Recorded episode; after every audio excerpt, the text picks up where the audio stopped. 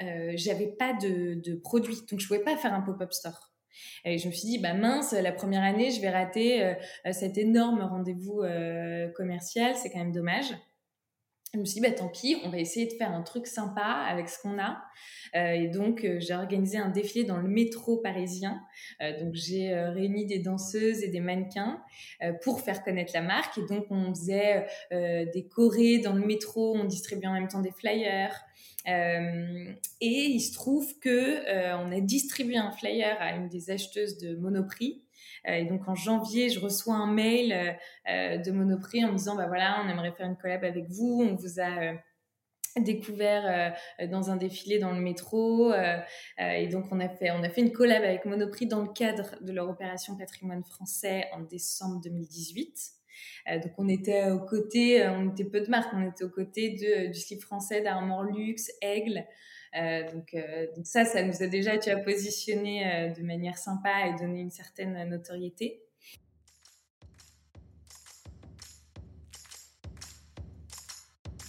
Bienvenue sur Comment t'as fait, le podcast de ceux qui veulent comprendre concrètement comment les autres ont fait. Je m'appelle Julien Hatton, je suis cofondateur de l'agence de communication BuzzNative et je vous propose de partir ensemble à la rencontre d'entrepreneurs et dirigeants passionnés et passionnants pas toujours dans la lumière, mais qui font pourtant rayonner leur structure et leurs équipes. À ces profils au parcours non linéaire, audacieux ou encore atypiques, je n'ai qu'une seule envie, leur poser la question comment t'as fait? Si vous aussi auditeur, vous rêvez de découvrir les coulisses et le quotidien de nos invités, que vous soyez entrepreneur averti, débutant ou en devenir, abonnez-vous et embarquez avec moi chaque semaine pour des épisodes d'une heure qui vous feront gagner des années d'expérience. C'est parti Bonjour chère auditrice, chers auditeurs. Aujourd'hui, j'ai le plaisir d'accueillir Clémence, fondatrice de l'entreprise et marque Flair. Bienvenue Clémence. Merci Julien, bonjour. Alors Clémence, euh, pour la petite histoire, on s'est rencontrés du temps où tu travaillais chez Uber. Euh, à l'époque, tu t'occupais du marketing de la marque en France. Euh, et puis on a gardé contact et voilà, j'ai découvert avec plaisir que tu t'étais lancé dans l'entrepreneuriat sur un sujet alors qui n'a rien à voir du tout, puisque tu produis et vends des bodies. ce que je propose du coup pour cet épisode, c'est que bah, tu nous racontes ton, ton parcours.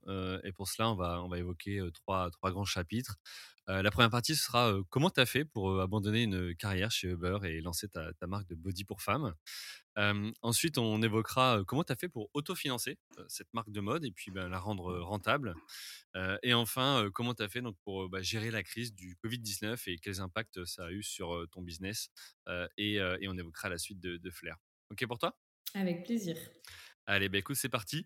Avant qu'on rentre dans le vif du sujet, est-ce que tu peux nous présenter déjà en deux, trois mots Flair, son activité, voilà, quelques chiffres et, et produits? Bien sûr. Donc Flair, c'est une marque spécialisée dans les body prêts à porter pour femmes. Euh, donc on ne fait que ça, on essaie de les faire très bien euh, et surtout d'avoir des collections qui sont diversifiées euh, avec des coupes et des matières différentes. On a des bodys en velours, des bodys en coton et on a des bodys plus habillés pour le soir, des bodys plus pour tous les jours. Euh, mais voilà, en fait, notre mission, c'est vraiment, si tu veux, de revisiter euh, ce vêtement qui était un peu oublié pour le remettre au centre de la garde-robe féminine euh, parce, que, bah, parce que je suis passionnée par ce vêtement et que je trouve qu'il est, qu'il est absolument magique et que chaque femme devrait en avoir. et nos chiffres clés, c'est donc j'ai créé la marque le 2 octobre 2017 et aujourd'hui, Flair, c'est un, un, peu plus de 10 000 body vendus. Euh, autant de messages d'amour parce qu'on a des clientes qui sont absolument euh, exceptionnelles. Mmh euh, et je, je, les remercie vraiment d'être là.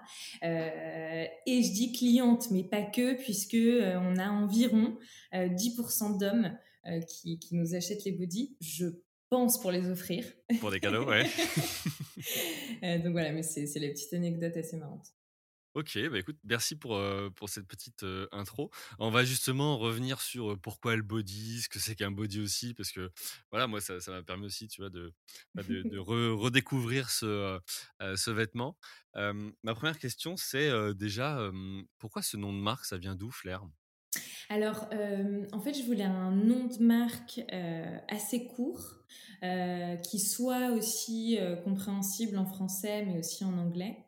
Euh, et quelque chose qui, euh, en fait, quand j'ai créé Flair, euh, on en parlera, mais j'ai pas vraiment réfléchi tu vois, j'ai pas posé un business plan, j'ai pas, enfin, j'ai juste voulu tenter. Je trouvais l'idée rigolote.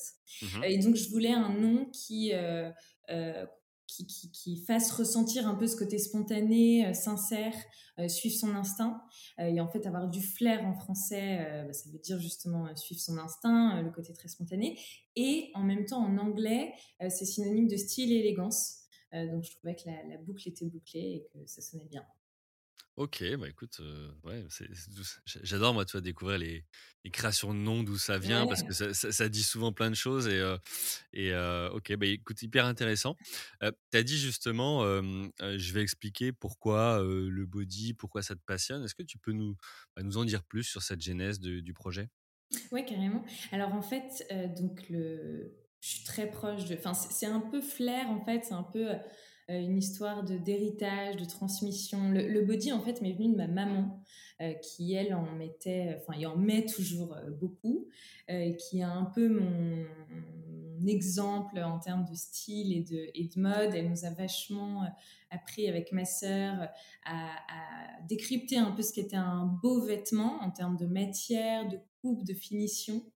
parce qu'en fait, son, mon grand-père, donc son papa et son grand-père mon arrière-grand-père, euh, étaient dans le textile, puisque donc je suis originaire de Troyes, qui est un bastion historique du textile français, euh, pas très loin de, de Paris, en Champagne-Ardenne. Et, euh, et donc voilà, donc elle avait, elle, elle a passé toute son enfance, tu vois, dans les ateliers avec les matières. Euh, donc on a vraiment été éduqués à ça. Et le body, euh, bah, elle, m'a toujours dit que euh, c'était génial parce que ça lui permettait de rester hyper féminine et élégante, tu vois, en s'occupant de ses enfants, en ayant 10 000 trucs à faire, de toujours rester bien habillée. Et en fait, j'en trouvais pas moi, tu vois, à 19-20 ans. Bah, il y avait American Apparel qui en faisait, mais des très basiques et pas mmh forcément pratiques parce que tu n'avais pas de bouton pression. là, je rentre un peu dans le détail. Dans le détail, les, femmes qui nous écoutent comprendront. Euh, et, euh, et sinon, tu avais, donc euh, ma maman, elle, achetait des Wolford, donc qui étaient quand même très chers, très classiques, ou bien très habillés. Enfin, tu n'en avais pas un peu, tu vois, pour mettre tous les jours, avec plein de matières différentes. Donc, euh, donc je me suis dit que, que ça me ferait marrer de, de revisiter ce vêtement qui a été vachement oublié aussi.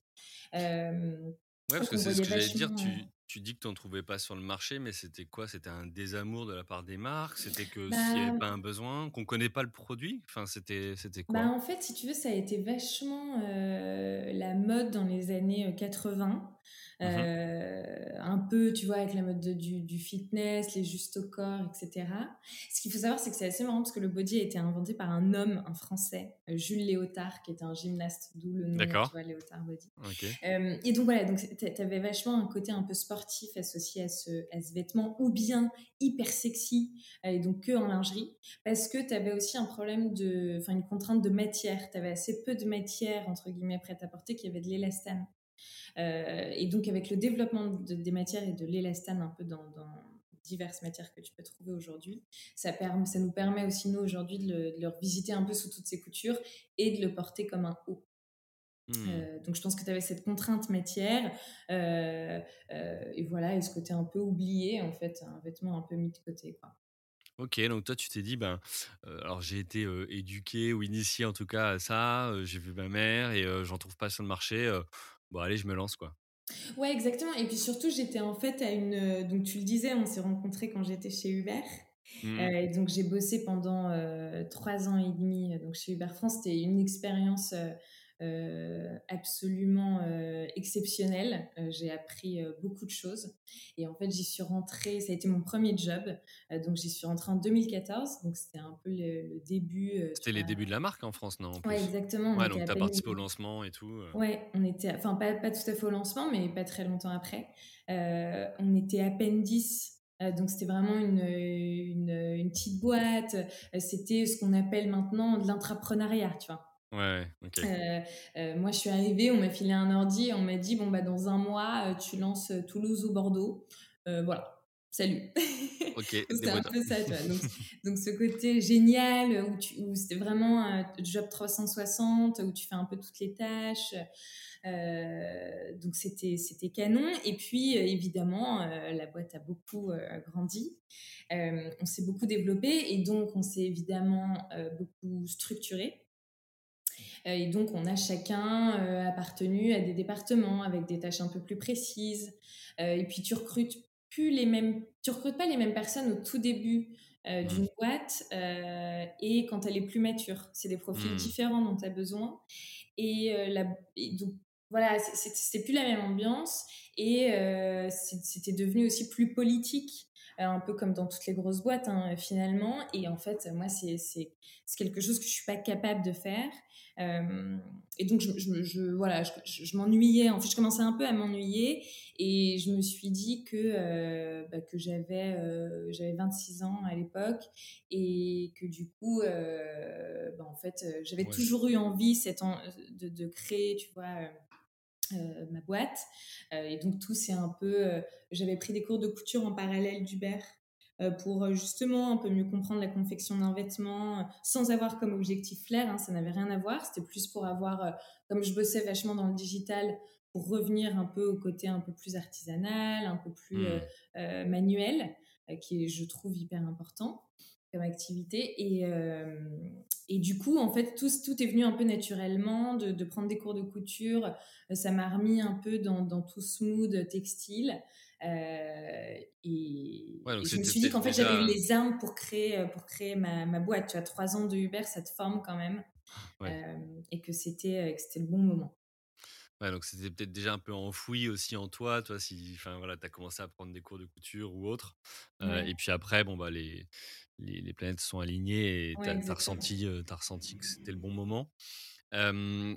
Donc, ok, j'ai compris chez Uber, ce, ce côté finalement après structure, c'était, c'était, c'était moins pour toi, mais de là à aller créer sa boîte, tu vois, il y a un pas. Donc, qu'est-ce qui, tu vois, dans ton parcours, t'a amené à, te dire, tiens, je me lance Est-ce que tu avais des entrepreneurs autour de toi Est-ce que tu t'es formé Enfin, voilà, comment c'est venu?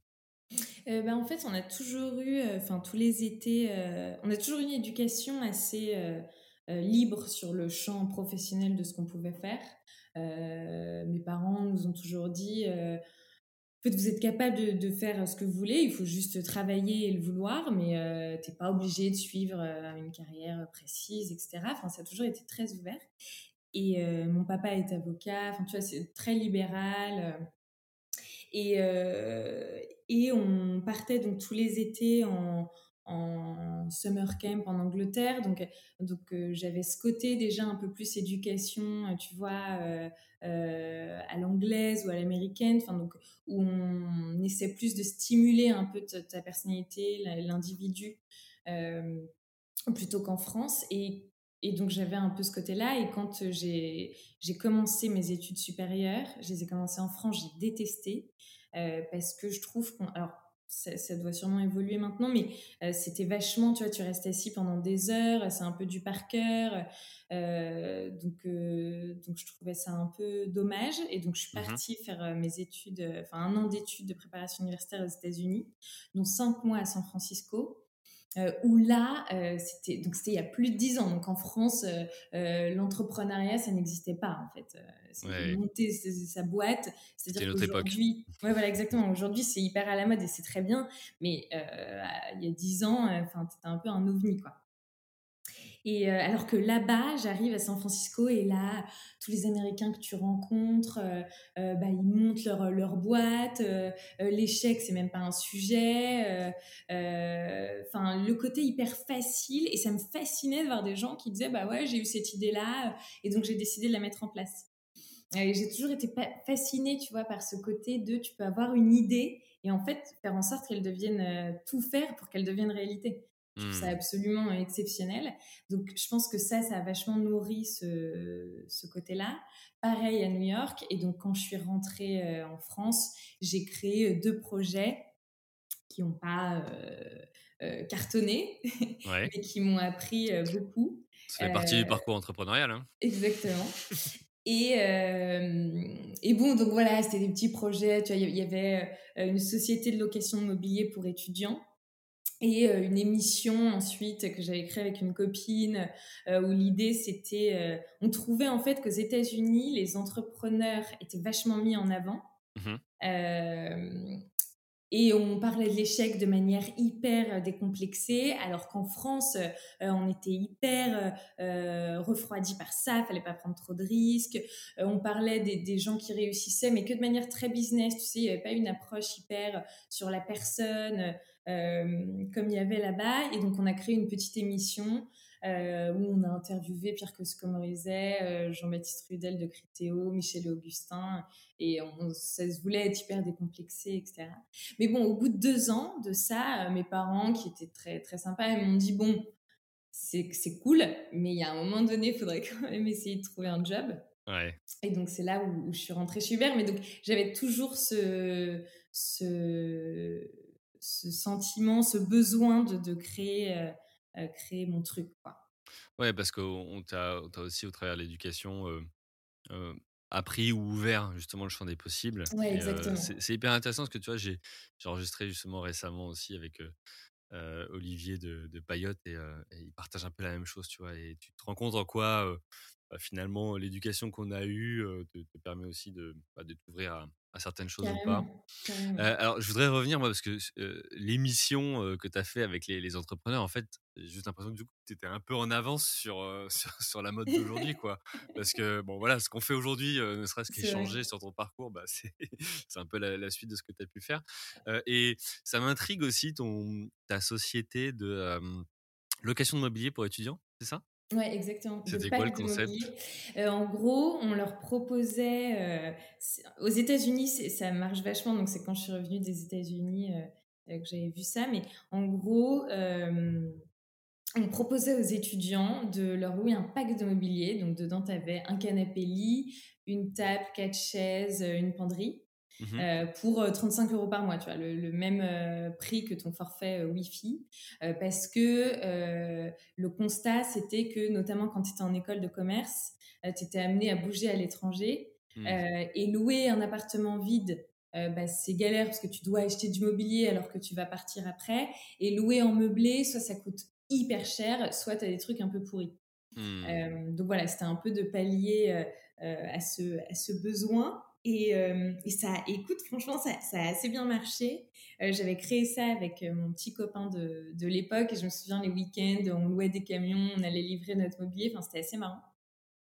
Là, en fait, on s'est heurté à une contrainte qui était que bah, c'était forcément du mobilier milieu de gamme, tu vois, c'était pas, pas des trucs hyper, hyper chics.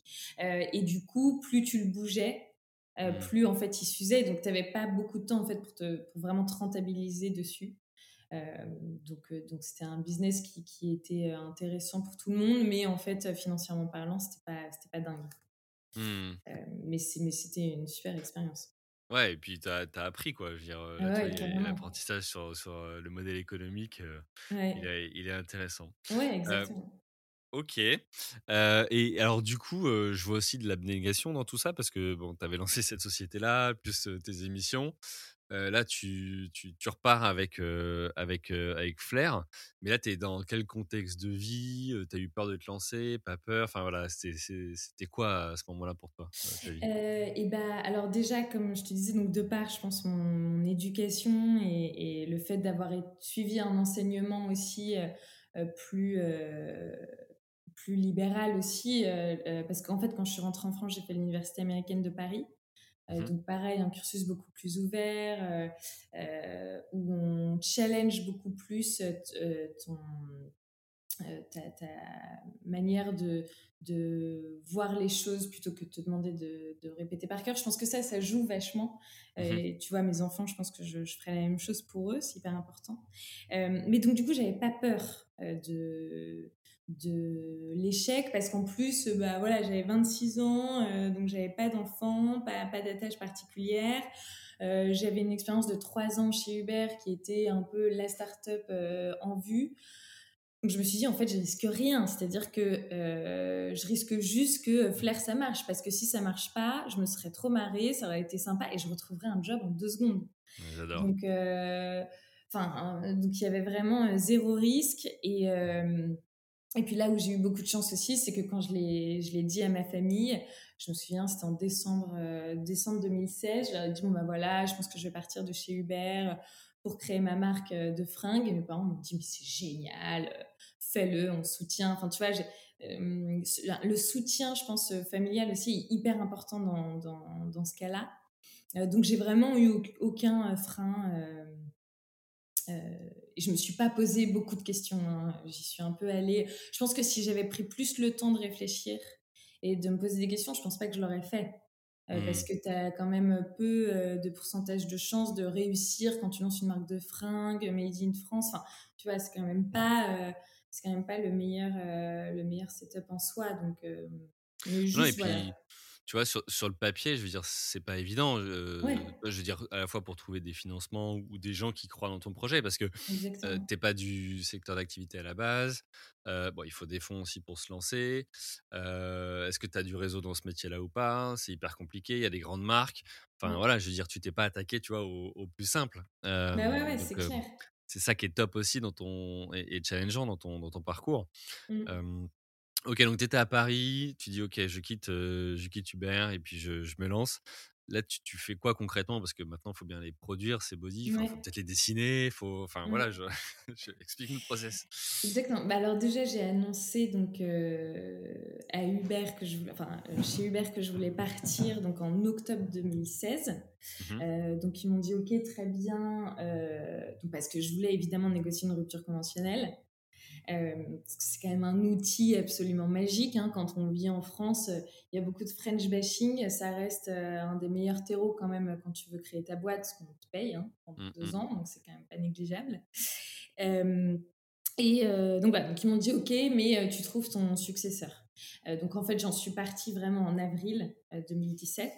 et pendant tout ce temps, bah, en parallèle, tu vois, j'ai commencé à dessiner, dessiner mes bodies comme j'étais originaire de Troyes, que j'avais une partie de ma famille qui avait été dans le textile, euh, j'avais un peu de réseau quand même dans, dans ce milieu-là.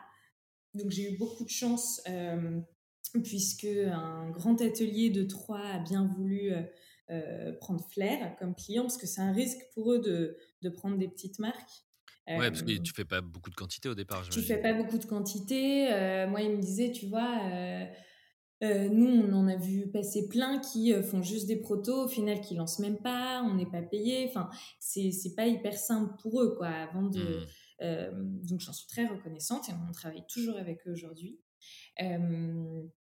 et j'ai, perdu le fil, pardon. C'était quoi la question? Non, c'était quand tu le process pour après créer. Tu vois, tu as dit je dessine mes, mes protos. Ouais, voilà. Je dessine et après, comment tu fais? Je dessine mes protos, je les ai comme euh, ok j'y vais je fonce et tout mais je vais pas non plus le faire de manière déraisonnée donc je vais juste faire les protos faire un super shooting euh, parce que pour le coup euh, comme je sais que je vais vendre en ligne mmh. Euh, je, l'image va être hyper importante. Euh, donc j'ai pris un super photographe que je suivais depuis hyper longtemps. J'adorais ce qu'il faisait. Je me souviens du jour où je l'ai eu au téléphone et il m'a dit OK, je fais ton shooting. Euh, j'étais en folie. Donc j'ai vraiment, j'ai vraiment mis tout mon apport, donc ce qui était, tu vois, à peine 5000 euros, dans mes protos et dans mon shooting photo. D'accord, ok. Euh, et ensuite, j'ai fait une campagne de. Parce que donc, je me suis dit, je vais pas risquer de produire des vêtements qui, ça se trouve, ne vont pas plaire. Mmh. Euh, parce qu'encore une fois, c'est un nouveau vêtement. Euh, donc, bon, c'était quand même un peu, un peu risqué en soi. donc, j'ai fait une campagne de, de crowdfunding qui s'est très bien passée et qui m'a permis, tu vois, de financer la production. donc, au final, j'avais pas besoin d'un apport. T'as pas, pas besoin de beaucoup d'argent au début pour lancer. Euh, tu as plein de moyens aujourd'hui très malins pour euh, déjà euh, t'assurer que tu as, une audience, tu as une clientèle. Et donc, du coup, quand tu as fait cette campagne de crowdfunding, tu as, hum, fait quoi? Tu avais dessiné des protos, tu avais déjà fait un shooting, donc tu en avais quand même quelques-uns qui étaient produits. Exactement. Et, j'avais que des protos, j'avais pas de production. Ok, tu n'avais pas de production, donc tu fais des belles photos et, et là tu lances la campagne et, et, et, là tu as, fait quoi? Des préventes, j'imagine, du coup? Ouais, exactement, c'était des préventes. Et tu en as vendu combien? Et alors mon objectif c'était 100 sur un mois et en fait les 100 ont été vendus en deux heures et demie. Non, deux heures, d'accord. Donc, donc c'était très chouette. alors que je me souviens, c'était une semaine pile avant de lancer sur Ulule j'étais assise par terre dans mon appartement en train de pleurer, en train de me dire, mais en fait, euh, en fait, je réalisais ce que j'étais en train de faire et je me disais, mais c'est complètement débile. Genre, pourquoi tu fais ça? Ça va pas marcher, tu vas être la risée du monde entier, enfin, ça va pas du tout. Et, euh, et ce même jour, ce même soir, en fait, chez Hubert, j'avais fait une. C'est assez marrant de voir, comme tout peut se connecter un peu après coup, mais euh, j'ai fait une opération euh, qui s'appelait Hubert Papillon pendant le festival de Cannes. On, te livrait ton EPAP pour monter les marches si jamais tu l'avais oublié. Euh, et on, était, on avait fait ça en collaboration avec la marque Cinabre, qui est une marque spécialisée donc, dans les accessoires comme ça, très chic pour, pour hommes. Et en fait, le fondateur de cette marque-là, euh, je ne le savais pas, mais est en fait marié à une des fondatrices de My Little Paris. Ok. Et donc, on, s'est, tu vois, on était mis sur Facebook. Enfin, donc, il, a vu euh, que je lançais Flair et il a dû en parler à sa femme. Euh, enfin, je l'ai su après, puisque le soir même, newsletter de My Little Paris, les euh, trois créateurs à suivre en septembre. et là, tu avais Flair en premier. Genre, numéro un, Flair, tu vois. Et donc là, non, et j'étais pas au courant. Euh, et, en plus, du coup, comme j'étais en mode déprimée, euh, ça va pas du tout, euh, ma vie, enfin, je fous ma vie en l'air, je, je regardais pas mon portable. Et en fait, je reprends mon portable et je vois que j'ai pas mal de messages de copines qui me disent Mais attends, c'est dingue, comment t'as fait pour être dans My Little Paris? Et là, je vois ma newsletter My Little Paris et donc plein d'inscriptions. J'avais une landing page sur laquelle tu pouvais inscrire ton email pour être au courant de la, de la campagne, euh, de l'ouverture de la campagne de prévente. Je vois mhm. plein d'inscriptions, plein d'inscriptions sur Instagram. Euh, donc c'était génial, le timing était parfait. Euh, encore une fois, les planètes étaient alignées et du coup, le jour du lancement, bah, les nanas étaient, étaient dans le starting block, quoi.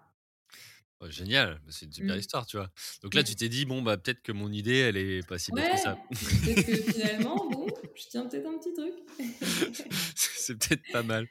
Ok, bah écoute, euh, nickel. Donc ça, c'est ton, ton lancement. Et euh, bah, alors, du coup, ça me fait une transition parfaite sur, sur la deuxième partie qui est, euh, bah, tu vois, comment tu as fait pour bah, aussi autofinancer ton entreprise hein, dans, dans, dans, le secteur de, de, la mode et puis bah, la rendre rentable? Parce qu'on sait que tu as, parlé du Made in France, donc produit en France, donc bah, ça a aussi des coûts de production. Mmh. voilà, donc il y a, y a, tous ces sujets-là.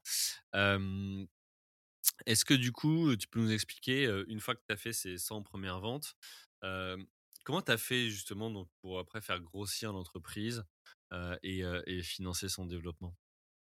Euh, alors déjà, euh, donc j'ai eu cette chance énorme de trouver cet atelier qui en fait euh, donc est un atelier hyper qualitatif. Il travaille avec de très grandes maisons françaises mmh et surtout ils sont complètement intégrés. donc en gros, ils ont, ils s'occupent de, ils ont un studio de modélisme. Donc tous mes protos, mes développements sont faits chez eux. ils tricotent et ils teignent même leurs matières. Donc au début, 100% des matières que j'utilisais étaient les leurs. Donc, je n'avais pas à euh, chercher des fournisseurs, négocier avec eux, avoir des quantités minimum de commandes. Enfin, tu vois, tout était chez eux, la production était chez eux. Euh, enfin, donc c'était hyper simplifié. Euh, et je pouvais, et, ensuite, tout le stockage était chez mes parents, donc qui habitent à Troyes, à genre littéralement 8 minutes en voiture de l'atelier. C'était mmh. ma maman, du coup, tout le stock était là-bas, c'était ma maman qui s'occupait des envois. Donc en fait, moi, j'avais juste à me concentrer, à faire connaître la marque, euh, m'occuper euh, du marketing, donc ce que je savais faire et ce que j'aimais faire. Mmh. donc ça, c'est cette organisation hyper linéaire euh, je pense que ça m'a sauvé euh, du temps, de l'énergie euh, pour me consacrer vraiment à, tu vois, à ce qui allait faire grandir la marque. Quoi. Donc ça, c'est hyper important. Donc ça me coûtait plus cher. Au début, franchement, les marges, c'était c'était vraiment pas la folie, mais c'était c'était pas mon, ma priorité à ce moment-là. À ce moment-là, c'était de faire décoller la marque, de la faire connaître, pour avoir des volumes, pour, enfin, tu vois, et, et ensuite avoir une force de négo auprès de tes fournisseurs, etc. C'est intéressant ta stratégie parce que tu vois, on pourrait dire justement au début, j'essaye de tout faire pour économiser parce que bah, mon temps, voilà, ça, ça, évite de payer quelqu'un. Et en fait, toi, tu t'es dit maintenant, on va miser sur les forces. Ok, eux s'occupent de toute cette partie-là, production, et, où en plus, t'es pas à la base ouais, expérimenté. Et je vais me concentrer sur ma force et, faire décoller la marque. Donc, bah c'est bah, intéressant. je me suis dit, tu vois, j'ai deux ans pendant lesquels j'ai pas à me payer. Mmh. Donc, j'ai pas cette pression pour le coup d'être rentable, de machin. Donc, et j'aurais que ce, slot de ces deux mmh. ans-là. Donc, il faut que je, voilà, que je développe vraiment à fond la marque pendant ce slot et que je m'occupe du reste après. Donc, je pense que ça, ça a été, ça m'a vraiment, vraiment permis de, de, de, passer les différentes étapes de manière plutôt smooth en fait. Mmh euh, et, de grandir euh, de grandir bien et puis ensuite j'ai eu beaucoup de chance j'ai rencontré euh, il y a deux ans et demi Charlène qui est une amie d'amis et qui en fait elle était acheteuse dans des grands groupes textiles et qui en avait marre qui avait qui a eu envie de se lancer en freelance et de bosser pour des marques qui avaient du sens et des valeurs. Et donc, elle m'a dit, bah, écoute, est-ce que ça te va? On bosse ensemble, je t'accompagne gratuitement. Comme ça, toi, tu, tu m'aides à définir un peu mon offre, comment je peux aider les petites marques, là où vous avez des besoins. Euh, et donc ça, ça nous a permis aussi vachement, et d'ailleurs on s'associe aujourd'hui, euh, et ça nous a permis, tu vois, vachement de passer à l'étape supérieure parce que mon gros problème, c'était que j'avais de la demande, mais j'avais pas le stock en face parce que hmm. je, je faisais pas des réassorts au bon moment. Euh, enfin, tu vois, ça nous a vachement permis de mieux nous organiser, de d'avoir du stock au bon moment, de faire des réassorts et donc de voilà de, pouvoir en fait vendre euh, et donc de grandir euh, de grandir comme ça. Ah oui, donc tu veux dire que tu avais euh, finalement plus de demandes que de produits à vendre. Ouais, exactement. Donc ça, c'est très bien. On dit que c'est un problème de riche, certes. Ouais, c'est un bon problème. Sauf, que, sauf que si tu ne l'adresses pas bien, bah, au bout d'un moment, en fait, enfin c'est lourd, tu vois. Je pense que les gens se lassent. Et puis surtout, tu fais pas de chiffres. Donc en fait, ta boîte ne grandit pas. Donc il faut quand même euh, euh, voilà, savoir avoir la bonne offre euh, au bon moment. Mmh. Pour pouvoir passer de 100 ventes à 500 000 euros de chiffre d'affaires. Quoi. Ouais, c'est structurer un peu. Et comment tu as fait justement aussi là-dessus? Tout à l'heure, tu disais, bon, et là en plus, c'est un grand atelier avec qui tu travailles. donc j'imagine que tout ce qui est conditions financières, ils ont un peu de poids dans la négo. Comment tu as, fait avec eux? Tu as négocié quand même des délais de paiement Est-ce qu'ils ont produit avant que tu... Enfin voilà, comment tu as, géré ça? Au début, euh, non, au début, j'ai dit amen en fait à toutes leurs conditions. Donc, euh, je, payais euh, avant de récupérer la marchandise. Enfin, je payais mmh pour pouvoir récupérer la marchandise. mais si tu veux, au tout début, je faisais vraiment que des préventes. Donc, mmh. j'avais la trésorerie, ce que mes clientes achetaient en amont. D'accord. Je les livrais après. Donc, j'avais la trésorerie pour récupérer la marchandise. Tu moins de risques aussi. Ouais, exactement. Et maintenant, euh, maintenant, bah voilà, on a un peu changé, on a, on a, euh, on a plus de poids aussi dans les négociations euh, avec, avec notre fournisseur. Donc maintenant, on a des délais de paiement. et, et on, voilà, on peut mieux négocier. On a des volumes aussi qui permettent de mieux négocier les prix d'achat. Mmh. donc maintenant, ça, ça, ça, a quand même pas, mal, pas mal shifté. Ok. Alors, tu l'as dit tout à l'heure, Flair aujourd'hui, c'est 500 000 euros de CA après trois ans. c'est aussi une entreprise qui est rentable et puis autofinancée. C'était quoi les, les déclics ou tu vois tes petits secrets pour bah, faire en sorte que ça, que ça décolle? Parce que atteindre ce niveau-là, entre faire 100 préventes et puis après atteindre ce niveau-là de chiffres, il s'en passe tu vois, un temps et des choses. Ben, je te dis, ouais, c'est vraiment euh, ce côté euh, euh, avoir délégué toute cette partie prod, qu'elle mmh. soit gérée avec un seul interlocuteur. pareil pour la partie logistique, maintenant on a un logisticien. et une meilleure, meilleure gestion des achats tout ça a permis, tu vois, de, de pouvoir croître euh, de manière euh, euh, à notre rythme, mais, de, mais de, quand même à un bon rythme et un peu sans douleur. Quoi. Parce que mmh. dès le début, on, on était en fait cadré pour pouvoir atteindre ces niveaux-là. Mmh. Il y a eu et, enfin tout ça m'a permis en fait de me concentrer moi sur ce que je savais faire et le marketing et ça a déclenché quelques quelques étapes assez importantes pour Flair parce que la première année, donc j'ai lancé les préventes en octobre. donc en décembre, qui est un mois hyper fort pour bah, pour le commerce, euh, euh, évidemment, euh, j'avais pas de, de produits, donc je pouvais pas faire un pop-up store. Et je me suis dit, bah mince, la première année, je vais rater cet énorme rendez-vous commercial, c'est quand même dommage. Je me suis dit, bah tant pis, on va essayer de faire un truc sympa avec ce qu'on a. Euh, et donc, euh, j'ai organisé un défilé dans le métro parisien. Euh, donc, j'ai réuni des danseuses et des mannequins pour faire connaître la marque. Et donc, on faisait des chorés dans le métro, on distribuait en même temps des flyers. et il se trouve que on a distribué un flyer à une des acheteuses de Monoprix.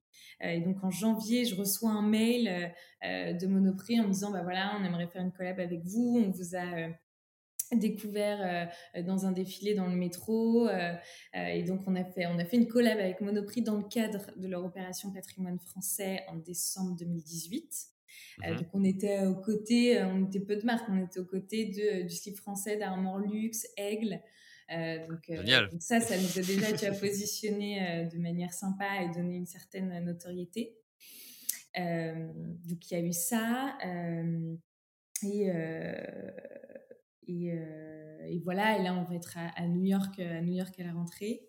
Euh, donc tout ça ouais, m'a permis de pouvoir être, euh, être à fond pour développer la marque et la faire connaître. Parce que tu dis très simplement, ouais, on va être à New York là, à la rentrée, ça veut dire quoi?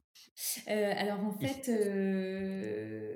on, on, va être en pop-up chez dans les grands magasins Saks, Fifth Avenue, donc à New York.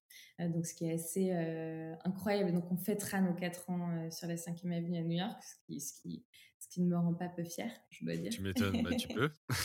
et ça, en fait, on l'a eu, je pense que on n'a pas encore parlé de ça, mais donc le fait d'être spécialisé dans le body, qui est un marché de niche, je pense que ça a été une opportunité pour, pour Monoprix euh, et là aujourd'hui pour Saks parce qu'en fait on n'est pas si tu veux l'énième marque de, prêt-à-porter. Mmh. On est, euh, c'est très différenciant. Tu vois, on est vraiment euh, spécialisé dans un marché de niche qui est le body, qui est un vêtement pas du tout adressé par par toutes les marques.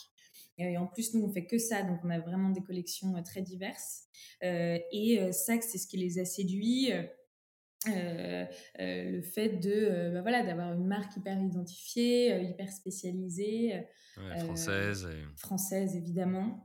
donc donc je pense que c'est une, une, belle force une belle force aujourd'hui. Mais comment tu as fait du coup avec eux quand même? Parce qu'il faut qu'ils découvrent la marque, il faut après peut-être négocier. Enfin, comment ça s'est fait tout ça?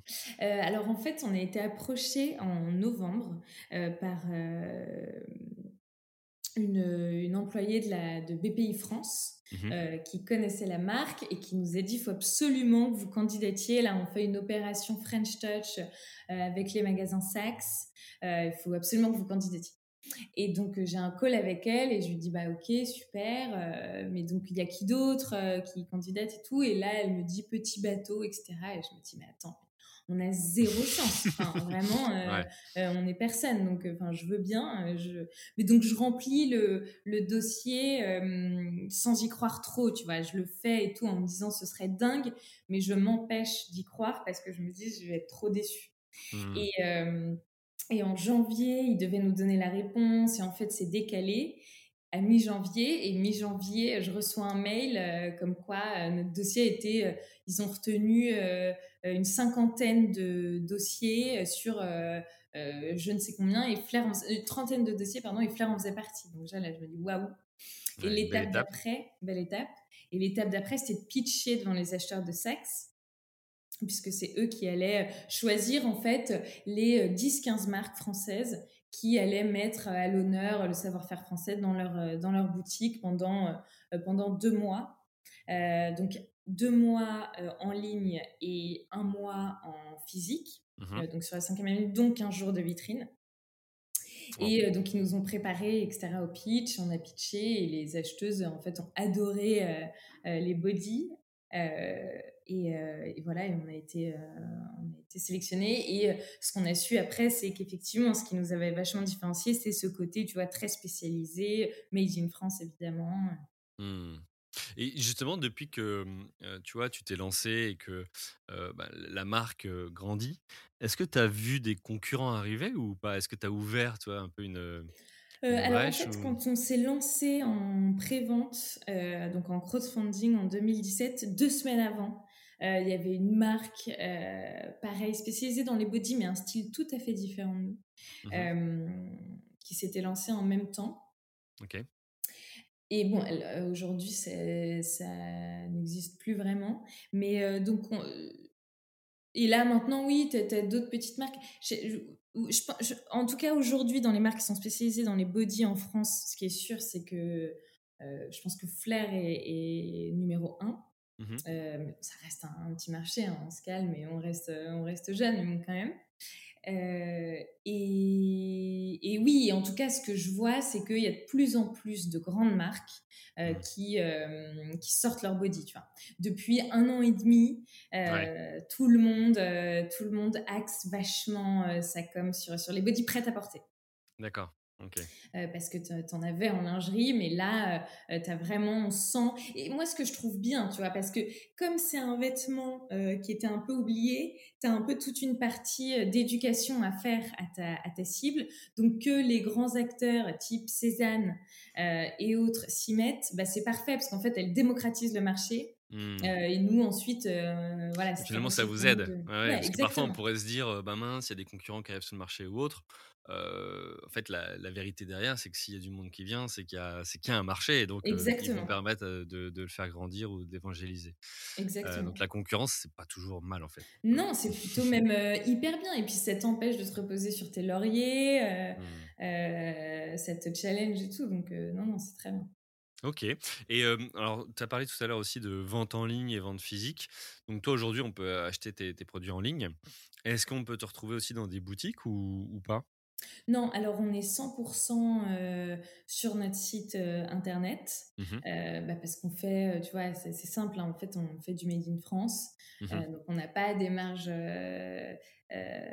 extraordinaires qui nous permettraient d'absorber des marges de retailer par exemple. Mmh, d'accord. mais on fait des pop-up stores de temps en temps. On en a fait un Paris, à Paris début juillet, euh, c'était génial.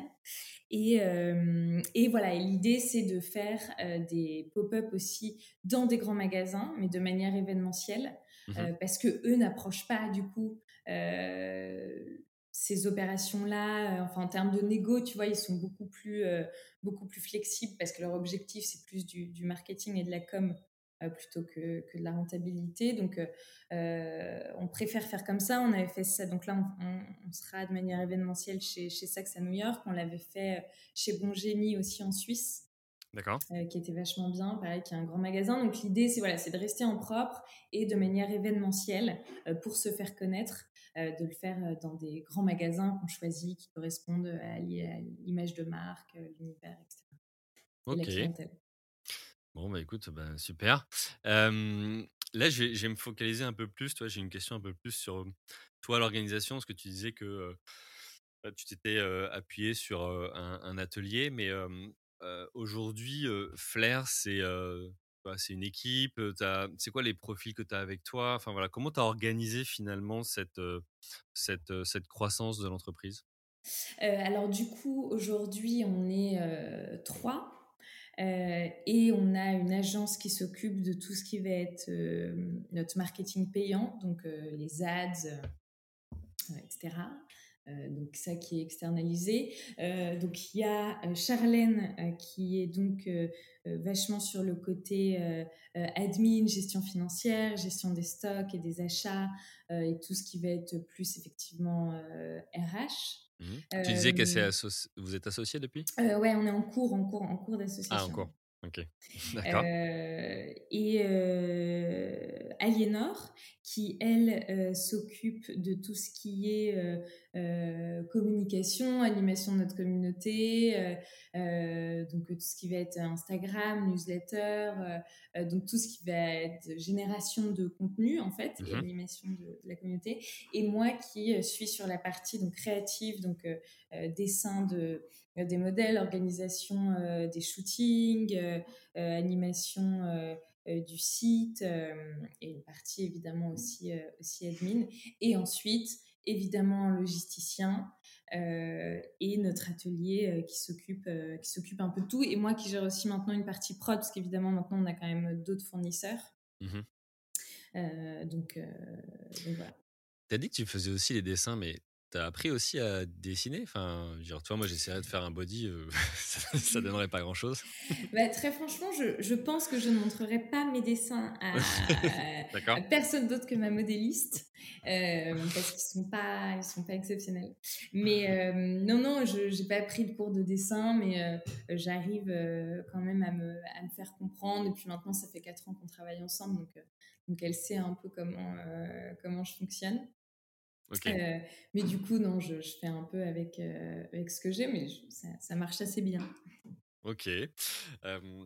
bon, ça permet de revenir sur justement du coup votre, votre organisation ou autre. Donc, euh, donc là, on, on voit que bah, voilà, tu as lancé ton idée, ça se développe, New York. on voit effectivement que bah, tu arrives aujourd'hui tu vois, à, à, en faire une entreprise rentable. c'est quoi aussi ce que tu as vécu tu vois, dans les 3-4 années les galères que tu as eues, parce qu'on le sait, hein, chaque entrepreneur, dans la même journée, ça peut aller très bien comme moins bien. Il y a des trucs comme ça qui t'ont marqué ou des étapes où tu te dis, tiens, bah, ça, j'ai appris? Euh, Ouais, bien sûr. Bah, alors, déjà, au début, ça a été vachement de sacrifices sur la vie perso. Mmh, tu vois, plein de dîners ou de week-ends ratés parce que bah, un peu obligé. Au début, tu fais un peu tout euh, quand même toi-même euh, et à la main, donc ça te prend quand même euh, beaucoup de temps. Tu as quand même aussi un peu, un peu moins d'argent et tout. Donc, c'est quand même au début pas mal de sacrifices perso qui peuvent être, qui peuvent être un peu durs parfois. Mmh surtout au début de ta boîte, tu vois, où en fait ça marche, mais ça marche pas encore assez pour que tu puisses en vivre. Donc, tu as des moments, mais en même temps, tu fais énormément de sacrifices pour. Donc, tu peux avoir un peu des moments de, des moments de doute. Des moments aussi où voilà où tu rentres pas assez d'argent, tu un peu euh, c'est un peu stressant parce que as des coûts, tu commences à avoir des coûts fixes, des salaires à payer, enfin donc c'est un peu un peu stressant. Et puis oui le, recrutement qui est un peu qui est, qui est, je trouve en tout cas pour moi un, aspect très très dur et qui est pas mmh vraiment mon truc.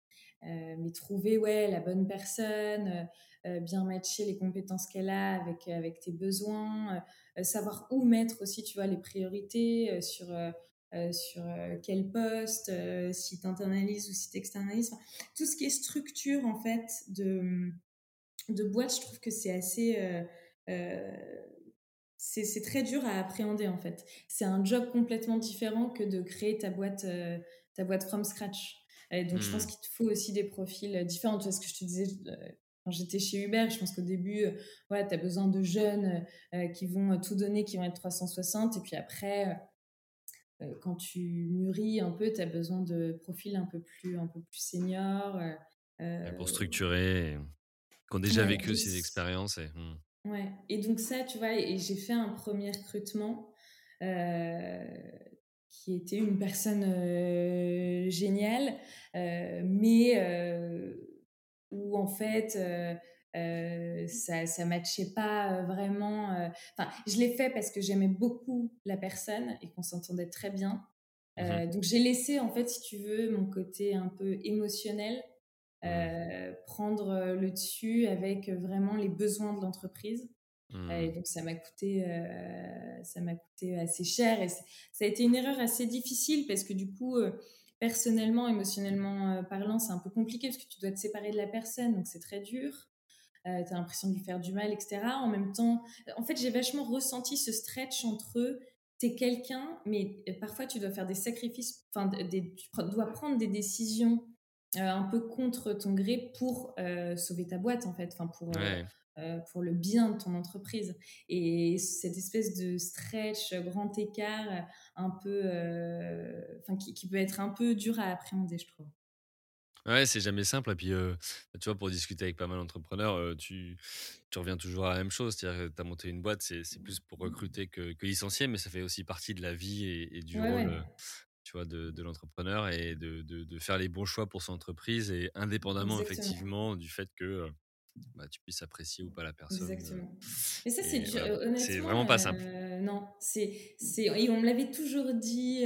une pote qui avait des boîtes m'avait dit Mais tu verras, tes problèmes commencent quand. C'est génial, mais tes problèmes commencent quand même quand tu commences à avoir recruté, que tu gères des gens et tout. je me disais Ouais, ok, ils exagèrent peut-être un peu. Et en fait, et en fait ce stretch est un peu, ouais, et, pas facile. Je pense que mmh. c'est plus facile pour certaines personnes que d'autres, mais moi, c'est vraiment pas mon truc. Et, du coup, oui, tu avais recruté, mais enfin, tu n'étais pas passé par un cabinet de recrutement ou autre, c'était toi qui avais. Ouais. ouais, en direct. Ok. Euh, et, et, chez Hubert, tu n'avais pas eu d'expérience en management? Non, pas du tout, pas du tout. Ouais, donc tu as découvert en plus. Ouais, ouais, j'ai complètement, euh, complètement découvert. Et je le découvre encore. Et ça, c'est top, tu vois, parce que donc Charlène, elle, elle est. Hum, pour le coup, elle est hyper bonne là-dedans. Euh, elle a géré des grandes, euh, elle a managé des équipes euh, assez importantes. donc je suis mais tellement ravie de, pouvoir laisser. Ce... Ouais, exactement, de pouvoir déléguer ce côté-là parce que c'est pas donné à tout le monde. Ok, bon, en tout cas, ouais, c'est intéressant de, de, revenir sur cette association qui est en cours. On ne l'a pas creusé plus que ça, mais effectivement, ce côté, comment tu es complémentaire, que ce soit avec ton équipe ou ton ou tes associés. Ouais, donc, donc, voilà. ok, bah écoute, Impec, je te propose du coup qu'on aille sur la, mmh, la dernière partie et, qui est plus liée à l'actualité, mais c'est bah, comment tu as fait tu vois, pour gérer la crise du Covid-19 Est-ce que ça a eu un impact pour toi ou pas? Alors, tu disais que tu vendais en ligne, donc a priori, tu n'as pas eu de problème sur des points de vente fermés. Mais qu'est-ce que tu as, as, vu? Est-ce que tu as des datas? Est-ce que tu as vu des évolutions aussi des modes de consommation enfin, voilà. Qu'est-ce que tu as pu observer? Oui, mais alors les 15 premiers jours de mars, donc de mars 2020, mmh. ont été hyper compliqués. En fait, il s'est rien passé sur le site. D'accord. Euh, parce que je pense que tout le monde était un peu, tu vois, en flip de comment tu t'organises, qu'est-ce qui se passe, euh, qu'est-ce que c'est que ce truc. Euh, donc ouais, puis la prio, c'était pas de s'acheter des vêtements. Quoi. Non, clairement, c'était de trouver là où tu allais te confiner, ce qui allait se passer. Enfin, tu vois. Et, et, et, après, en fait, puis ça a été compliqué parce qu'on ne savait pas. Nous, on était en plus mars, c'est vraiment le moment où on développe nos nouvelles collections, où on va les sortir, où on va organiser les shootings. Enfin, et donc là, tout s'arrête. On peut pas faire le shooting, on sait pas trop si notre atelier va continuer euh, ou va fermer, comment on va faire, on n'a plus grand chose à vendre. Enfin, c'était un peu la, la panique. Et en fait, euh, euh, ça a très vite repris très fort euh, sur le site. si bien que bah, on s'est dit on pouvait pas du coup produire et shooter nos, nouveautés. Mais finalement notre atelier était, est resté ouvert à un rythme plus réduit donc on s'est relancé en pré-vente. Donc on a demandé à l'atelier de nous envoyer les protos on s'est pris en photo à l'iPhone et on a euh, et on a mis sur le site. Donc c'était assez marrant. Ça revenait un peu à un côté plus artisanal. Tu vois tu es un peu obligé de te débrouiller comme tu veux. Et euh, et on a eu une forte demande. Nous ça a été une année de d'hyper croissance euh, ça nous a vraiment fait passer un cap en fait. C'est vrai. Parce que ouais ouais. Parce que bah déjà tout le monde s'est mis à l'achat en ligne.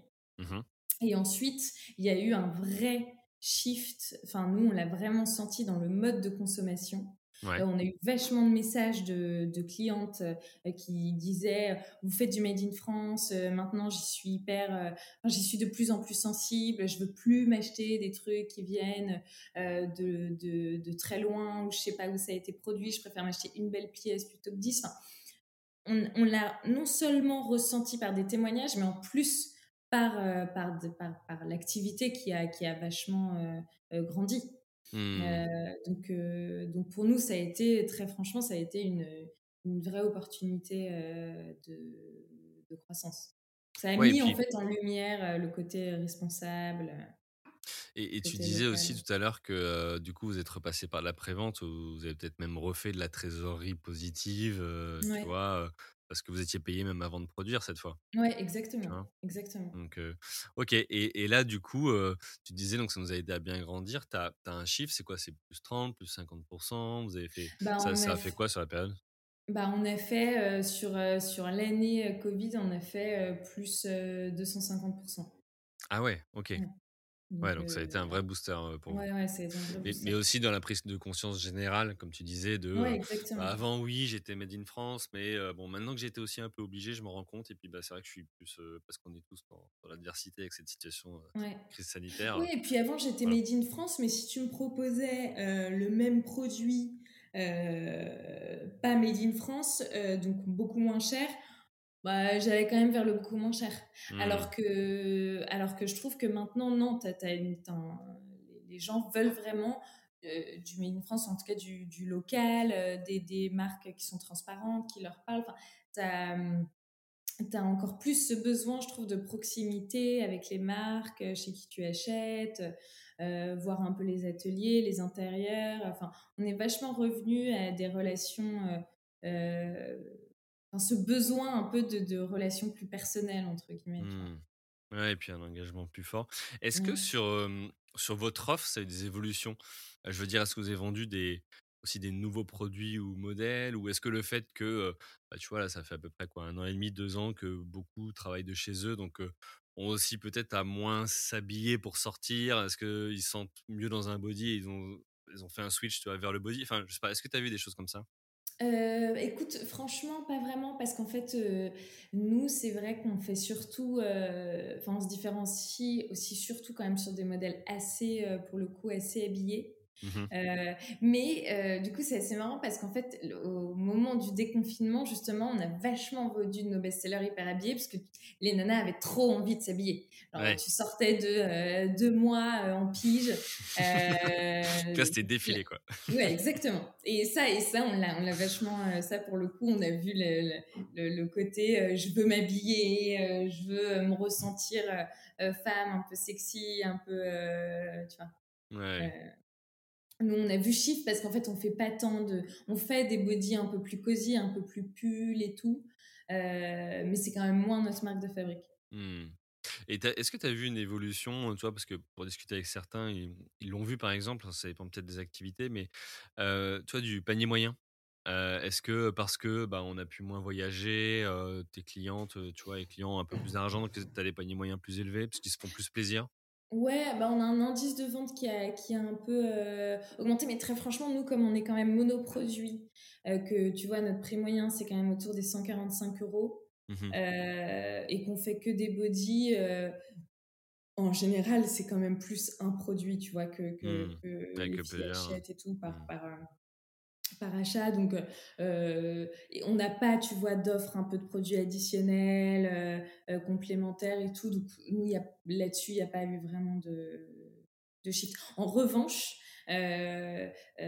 autre, un peu autre sujet, mais sur le sujet du panier moyen et un peu de l'indice de vente, c'est quand on a fait notre pop-up là début juillet à Paris, ça faisait deux ans qu'on n'en avait pas fait du coup avec, avec le Covid, et en physique, euh, on a pour le coup un panier moyen qui est euh, une fois et demie plus élevé qu'en ligne.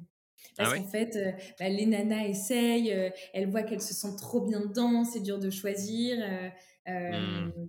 Et, donc là-dessus, pour le coup, nous en physique, je pense qu'on a un vrai, un vrai truc à jouer pour, pour augmenter notre, notre panier moyen. Ok, bah, ça m'amène à une question évidente du coup, c'est est-ce qu'un jour on, on verra Flair, tu vois, dans des, des, boutiques, alors que ce soit les vôtres ou, pas? Tu disais que pour l'instant, c'était plutôt des, des pop-up et sur, voilà, sur, un, sur un temps, temps court. et au-delà de cette question, c'est c'est quoi l'ambition de, de, Flair pour, pour la suite? Bah Alors, pour la première pour la première partie de la question, donc le côté boutique, franchement pas, pas, pas, à court terme. Ça m'a évidemment donné envie euh, parce que, euh, donc, bah, businessment parlant, euh, c'est très intéressant, mais aussi et surtout ce contact. Parce qu'avec la cliente, parce que c'est très bien de vendre en ligne, Instagram et tout, mais ça n'a rien à voir. C'est-à-dire que là, de voir, de rencontrer les filles, de parler avec elles, de les voir sortir de la cabine, se sentir belle, avoir un énorme sourire, te dire merci, j'adore ce que vous faites, etc. Enfin, c'est absolument incroyable. Ça a été une mmh. semaine, franchement, hyper forte en émotion. Enfin, c'est hyper émouvant. Euh, et donc, oui, ça m'a évidemment donné envie de, d'avoir plus tard, je pense, ouais, une boutique, mais alors il faudra qu'elle soit pas seulement un lieu de consommation, tu vois, euh, une boutique qui euh, soit un peu une expérience où il y ait mmh. Des services particuliers qui, qui, communiquent vraiment l'univers de la marque, surtout le côté féminin, femme, etc. donc, donc on verra, mais, mais plus tard. Ouais, et, peut-être du, du co-branding, ça se fait de plus en plus, des boutiques où deux ou trois marques investissent et, parce qu'elles sont complémentaires. Ouais, carrément. Euh, et sinon, euh, euh, tu me disais l'ambition de, de Flair, ben, c'est vraiment d'être la référence de, du body. Donc, quand une nana pense à s'offrir un body, qu'elle qu'elle sache que, que, c'est chez Flair en France, aux États-Unis, en Angleterre. Mmh et donc vraiment bien réussir à démocratiser le produit, faire, faire vraiment de Flair une marque, une marque, une marque très forte. Euh, et pour ça, euh, tu vois, là, cette année, notre prio, euh, c'est déjà de faire un peu plus de, points physiques. Et, et, surtout, ça va être le marché américain qui, je pense, est une, une, grosse opportunité pour nous parce que tu as un, un côté, un rapport à la féminité qui est un peu plus exacerbé qu'en France. D'accord. Euh, et, donc, je pense qu'on a une vraie carte à jouer. Donc, ça va être d'essayer de conquérir euh, ce beau et, grand marché américain. Et, ça, tu veux, euh, alors question très cash, mais justement à propos du cash, tu, cherches à lever des fonds ou comment tu comptes faire? Parce que c'est en termes de volume, on est, quelque chose de différent. Ouais, clairement. écoute, on verra. on s'est dit qu'on on va déjà voir comment l'opération SAC se déroule. Mmh euh, et en fonction des résultats, on verra si effectivement on met, euh, euh, on appuie sur l'accélérateur et donc ça veut dire potentiellement aller chercher des fonds pour, pour développer ce marché ou pas. Enfin, tu vois, on va aviser un peu en fonction de, ces résultats-là. Mais après, lever des fonds, c'est pas une fin en soi. Enfin, moi, j'ai été aussi éduquée à ça parce que dans, dans le domaine tech, euh, c'est hyper à la mode, il faut lever des fonds, tu sais pas trop pourquoi, mais bon, il faut annoncer que tu as levé des fonds. Enfin, je, mmh. caricature à mort, mais je trouve que hum, le virage a été très euh, violent et, et euh, on n'en parlait pas et maintenant il faut faire, il faut faire que ça. Donc, je trouve qu'il faut quand même remettre un peu la levée de fonds. Enfin, c'est pas du tout une fin en soi, c'est pas obligé. moi, j'avais tenté du coup au tout début de Flair avec des business angels et hum, je pense qu'il faut pas le faire trop tôt. Enfin, moi, j'avais pas trop aimé cette expérience. Euh, parce que euh, là maintenant je serais plus prête tu vois je sais exactement euh, quelle est ma marque où est-ce que je veux l'emmener j'ai une preuve de, de, business parce que voilà on a un bon, un bon track record mais au tout début j'avais pas du tout aimé parce que tant que t'es pas clair avec ta vision, avec vraiment ce que tu veux faire de ta marque. C'est bien de prendre le temps, tu vois, de voir avec tes clients comment ça évolue, euh, etc. Comment toi aussi tu grandis par rapport à ça. Enfin, de se laisser un peu le temps de, bien modeler euh, euh, sa marque et, son entreprise. parce que sinon, tu as des mecs qui arrivent et qui te disent, moi je me souviens que le premier sujet, ça avait été, sur lequel ils m'avaient challengé, ça avait quand même été ma rémunération. Alors que on se parlait pas de montant, c'était juste, bah, attends, c'est ta boîte, tu vas en faire quelque chose, pourquoi tu te payes? Bah, En fait, parce que j'ai besoin de vivre, sinon je vais devoir trouver un job à côté. Enfin, ah Donc j'avais pas trop aimé, et puis, et puis ouais, j'avais pas été trop à l'aise. Donc moi, tant que je peux rester, tu vois, entre guillemets, chez moi, bah, ça me va très bien. et puis surtout, je trouve qu'il faut choisir, les investisseurs te choisissent autant que tu les choisis aussi. C'est mmh. hyper important d'avoir des gens qui vont t'aider à grandir, mais respecter aussi ton, ta vision, euh, ta marque, euh, ton ambition, etc., différentes étapes que tu veux, euh, que tu veux cocher. Donc, écoute, on verra. Mais c'est pas, pas forcément un, objectif. Ok.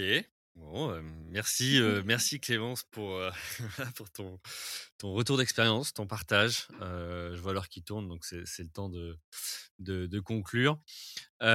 justement, pour cette partie conclusion, tu un conseil à, donner à qui voudrait lancer tu vois, sa, sa marque de, bah, de mode, prêt-à-porter ou autre? Ce serait quoi le conseil que tu donnerais?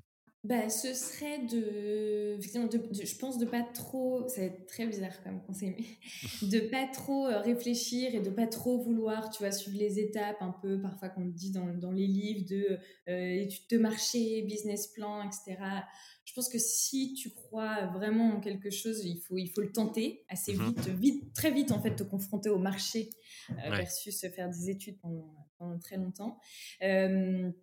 Et euh, ce que j'ai euh, vachement appris, c'est suivre son instinct et son envie, mais toujours essayer quand même euh, de regarder les chiffres, de documenter ce qu'on fait, de faire plein de tests et, et d'écouter les conseils des autres, mais, mais voilà, d'avoir bien en tête quand même toi ce que tu imagines et, et, de, et, de, le faire, de le faire à fond. Et de mmh. pas forcément, tu vois, toujours vouloir faire pareil que les autres. Euh, c'est OK aussi de, de faire différemment. Euh, enfin, tu n'as pas un guideline précis. Euh. C'est vrai qu'on a, y, a Simon Sinek qui est, qui est, connu, enfin, qui, est, qui, est, visible en tous les cas, qui, qui, est un des premiers à dire qui a décidé que effectivement la, réussite c'était de lever des fonds, d'avoir de bah l'hypercroissance, alors qu'il y a plein de boîtes qui fonctionnent très bien, qui voilà, se, soucient de leurs collaborateurs, de leurs clients et qui fonctionnent. Et, et, c'est un vrai débat. Ouais. Et puis pour avoir cette ouverture un peu d'esprit, je trouve qu'il faut pas. C'est pas parce que tu te lances dans un secteur qu'il faut forcément, euh, tu vois, te renseigner que sur ce secteur-là. C'est mmh. vachement bien aussi de lire, euh, de, si, si tu es intéressé par euh, des personnes qui évoluent dans d'autres secteurs, de, de tu vois, t'intéresser aussi à leur... ça peut t'ouvrir un peu les horizons, de regarder, mmh. tu vois, moi, moi j'évolue dans le domaine de la mode, la mode, c'est pas ce qui m'intéresse le plus, en vérité, tu mmh. vois, c'est plus tout ce qui va être tech, un peu plus business, enfin, c'est important de ne pas forcément se focaliser que sur euh, que sur un secteur et ça peut t'apprendre en plus d'autres choses. Donc, euh, donc restez ouvert. Ok, mais écoute, on va finir là-dessus. Euh, on te souhaite quoi à toi et, et, Flair pour la suite? Bah écoute, que, que, toutes les femmes aient un body dans leur garde-robe d'ici très peu de temps.